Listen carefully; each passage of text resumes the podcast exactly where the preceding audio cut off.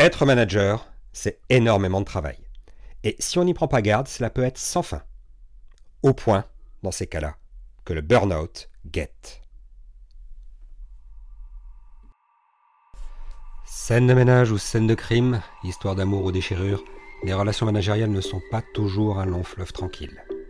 Vous êtes un dirigeant aguerri ou en devenir? Dans ce podcast, à chaque épisode, je vous raconte une histoire que j'ai vécue ou dont j'ai été témoin. Ou bien ce sera avec un de mes invités. Et de toute bonne histoire, il y a un enseignement à tirer. Je suis Thibaut Viel, entrepreneur, consultant, formateur, expert en management d'équipe, de projets et de contrats. Je vous accompagne depuis plus de 25 ans dans la réalisation de vos projets. Et j'ai lancé le programme Crée ton manager avec IOTL. Pourtant, il existe des solutions simples pour garder la maîtrise et de sa charge de travail et de son stress. Ouais, je dis simple? Oui, peut-être. Bon, en apparence, c'est simple. Mais c'est vrai que quand on est le nez dans le guidon, ça paraît tout de suite beaucoup plus difficile à mettre en œuvre. Voici donc comment j'ai failli aussi partir en burn-out et comment, au final, j'y ai réchappé.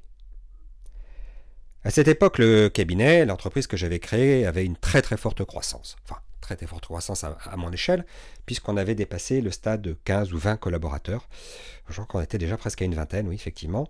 Et que ça avait été très très très rapide. Et donc, euh, cette euh, croissance accompagnait d'une surcharge de travail, ce qui me concernait.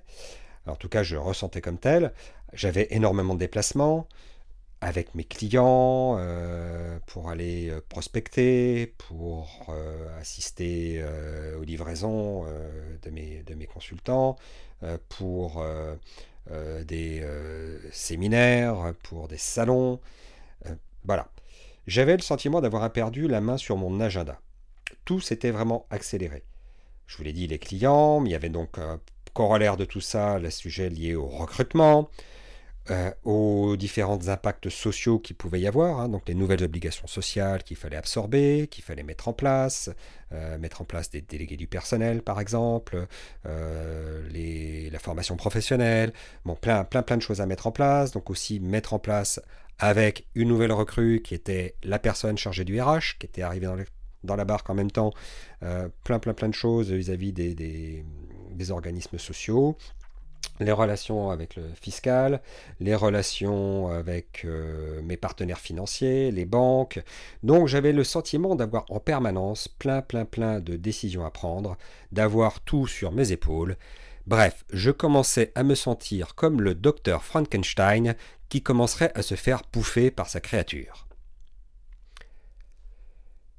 Un jour, je suis rentré d'un de ces fameux déplacements en Allemagne. Donc on avait passé euh, la soirée avec nos clients parce qu'il y avait un certain nombre de choses à voir. Ça s'était fini relativement tard par un dîner. Et le lendemain matin, nous avions pris l'avion relativement tôt. J'arrive en fin de matinée au bureau. Et là, je rentre. J'ai trois personnes qui m'attendent dans mon bureau. J'étais absolument pas prévenu.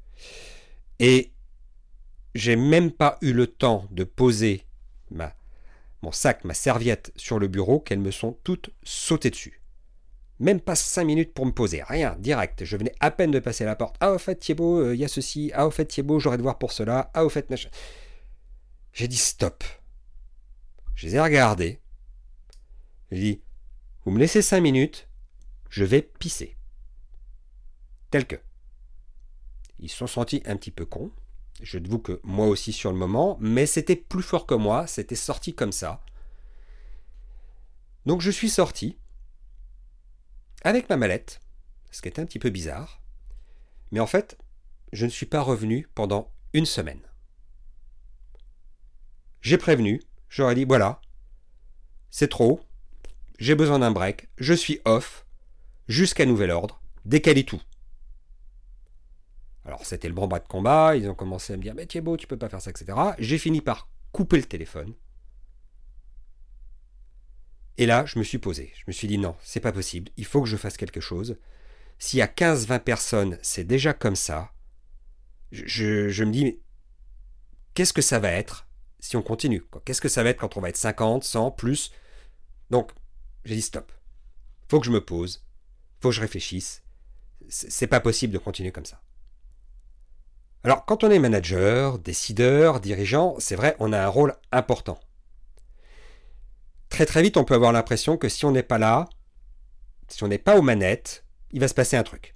Il va se passer, je sais pas, une catastrophe, euh, si on n'a pas fait ceci, si on n'a pas dit cela, si on n'était pas là pour regarder, si c'est pas nous qui avons pris la décision, si, si, si, si, si, si. Voilà, on a cette impression que tout, tout, absolument tout repose sur nos épaules et que donc il faut absolument qu'on soit là, surtout. À la vérité, c'est se mettre soi-même dans la panade. C'est se mettre tout seul la pression. Se mettre autant de charges, bah, c'est parce qu'on l'accepte. Même qu'on le souhaite. C'est moi le patron, ça repose sur moi, c'est moi qui décide, c'est moi qui suis responsable. Ça montre aussi une incapacité.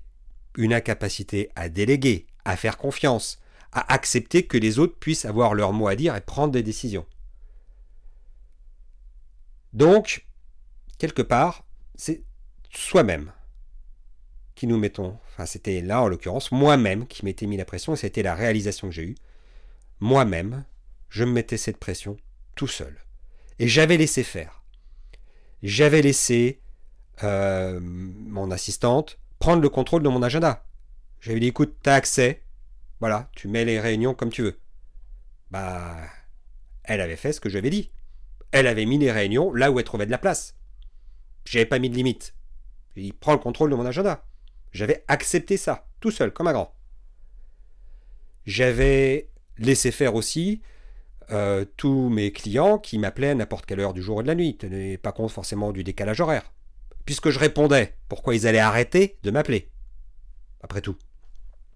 J'avais laissé faire aussi mon associé, qui à l'époque euh, avait besoin euh, de mes signatures sur un certain nombre de choses, qui euh, on avait convenu d'un process de, recrutement où j'avais mon mot à dire. Donc dès qu'il avait besoin de recruter quelqu'un, il avait besoin de moi. Mais parce que je l'avais décidé comme ça.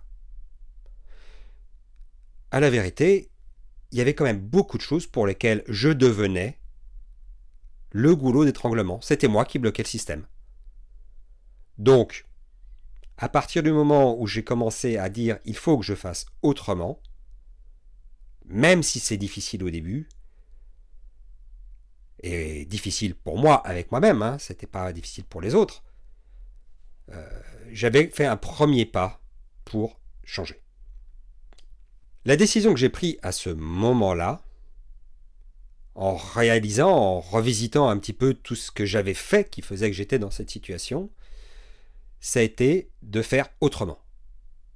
Dire voilà, faut que je fasse autrement. Alors faire autrement, concrètement, ça veut dire quoi? Puis faire autrement, c'est pas forcément facile. En tout cas au départ. Il y a des choses qu'on n'a pas envie de lâcher. Il y a des choses, on se dit non, il faut absolument que je sois là. Voilà. Même si c'est pas vrai, quelque part. Donc j'y suis allé progressivement. J'ai commencé à mettre en place, pendant ma petite semaine off, un certain nombre de, de limites. J'ai posé un cadre en fait je commençais à poser un cadre et à mettre des limites. Ce qui m'a beaucoup aidé aussi à poser ce cadre et à mettre des limites, c'est que quand je suis revenu au bout d'une semaine, bah, il n'y avait pas eu de catastrophe. Non. Par la force des choses, les gens savaient que j'étais pas joignable, c'était ma semaine que je m'octroyais pour moi de vacances et je n'y étais pour personne. Eh ben, ils étaient débrouillés. Alors il y avait des choses qui avaient été mises en suspens, parce qu'elles pouvaient l'être qui pouvaient attendre que je revienne pour que la décision soit prise. C'est qu'elles n'étaient pas si urgentes que ça finalement. Il y a des choses sur lesquelles ils ont fait sans moi et ils sont très bien débrouillés. Donc ça a été une leçon pour moi, puis pour eux aussi. Et on a mis en place un nouveau cadre. Donc sur l'agenda, j'ai dit à mon assistante, non, non, tu, ne maîtrises pas mon agenda. Je t'ouvre un agenda spécial. Je mets des créneaux. Et uniquement dans ces créneaux-là, tu pourras remplir les cases. Le reste, c'est moi qui maîtrise. Sur les mails, les mails que je recevais à n'importe quelle heure, auxquels il fallait que je réponde tout le temps, absolument, dans les cinq minutes, etc. J'ai commencé à faire un truc, ça a été magique. J'ai dit, je réponds à mes mails entre 17h et 18h. Si un mail arrive après 18h, eh ben j'en prendrai connaissance la journée suivante à 17h et j'y répondrai la journée suivante à 17h. En cas de véritable urgence, vous pouvez m'appeler ou appeler mon assistante qui fera le filtre. C'était magique. Le nombre de mails reçus a été, allez, bien divisé par 5. Ça ne veut pas dire que les choses ne se faisaient pas. Ça veut juste dire que bon, mon avis qui était indispensable ne l'était plus autant sur un certain nombre de sujets un peu secondaires. Que les autres sujets, ben, ils pouvaient attendre 24 heures, pour la plupart. Effectivement, quand il y avait vraiment une urgence, les gens qui avaient mon numéro m'appelaient directement, et les gens qui ne l'avaient pas, ben, essayaient de me joindre via mon assistante, qui jugeait si c'était la peine ou pas de faire passer ça dans les urgences. J'ai aussi délégué un certain nombre de choses.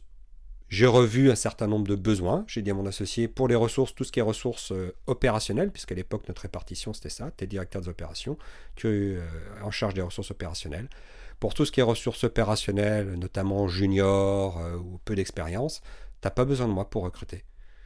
Voilà, tu as la RH qui fait un entretien RH, tu fais toi l'entretien technique et opérationnel. Il n'y a pas besoin de moi. Ça va me soulager un petit peu et toi aussi, ça évitera que tu attendes après moi et ça te soulagera. Et au bout du compte, qu'est-ce qui s'est passé? C'est que les gens ont développé beaucoup d'autonomie par rapport à ces sujets. Alors attention, je vais faire tout de suite un petit parallèle, une petite parenthèse, j'ai bien dit autonomie, j'ai pas dit indépendance. J'avais quand même aussi dit, il y a des choses, je ne veux plus être dans la boucle décisionnelle, mais je veux être informé de ce qui se passe. Je ne suis pas bloquant, mais je supervise un minimum de choses. Mon associé, il n'allait pas recruter 50 personnes comme ça parce que ça lui faisait plaisir. Il fallait quand même que ça soit par rapport à un plan de charge. Sur la nature des ressources qu'il recrutait, il était responsabilisé, c'était son, son job, c'était à lui de faire. Et puis si ça se passait mal, qu'il y avait un peu trop de turnover, on en parlait. Tiens, pourquoi cette personne-là qu'on a recrutée, finalement, elle est partie au bout de deux semaines? Pourquoi cette personne-là qu'on a recrutée, finalement, elle fait pas l'affaire et que donc on a une difficulté avec elle?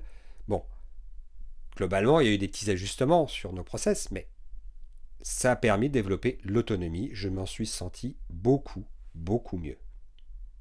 Donc, si vous aussi, vous souhaitez mettre en place la meilleure organisation pour votre management, bah déjà rendez-vous sur www.ayotl.fr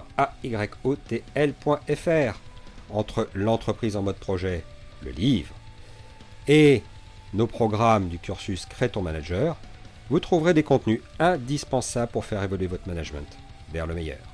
Et vous pouvez également me contacter si vous avez des questions particulières. Il y a un formulaire pour cela. J'y réponds volontiers. Dans le prochain épisode, je recevrai François-Xavier Pellet, qui partagera une question qui lui avait été posée par une collaboratrice. Manager, ça crie tout le temps À bientôt sur vos projets et sur scène de management.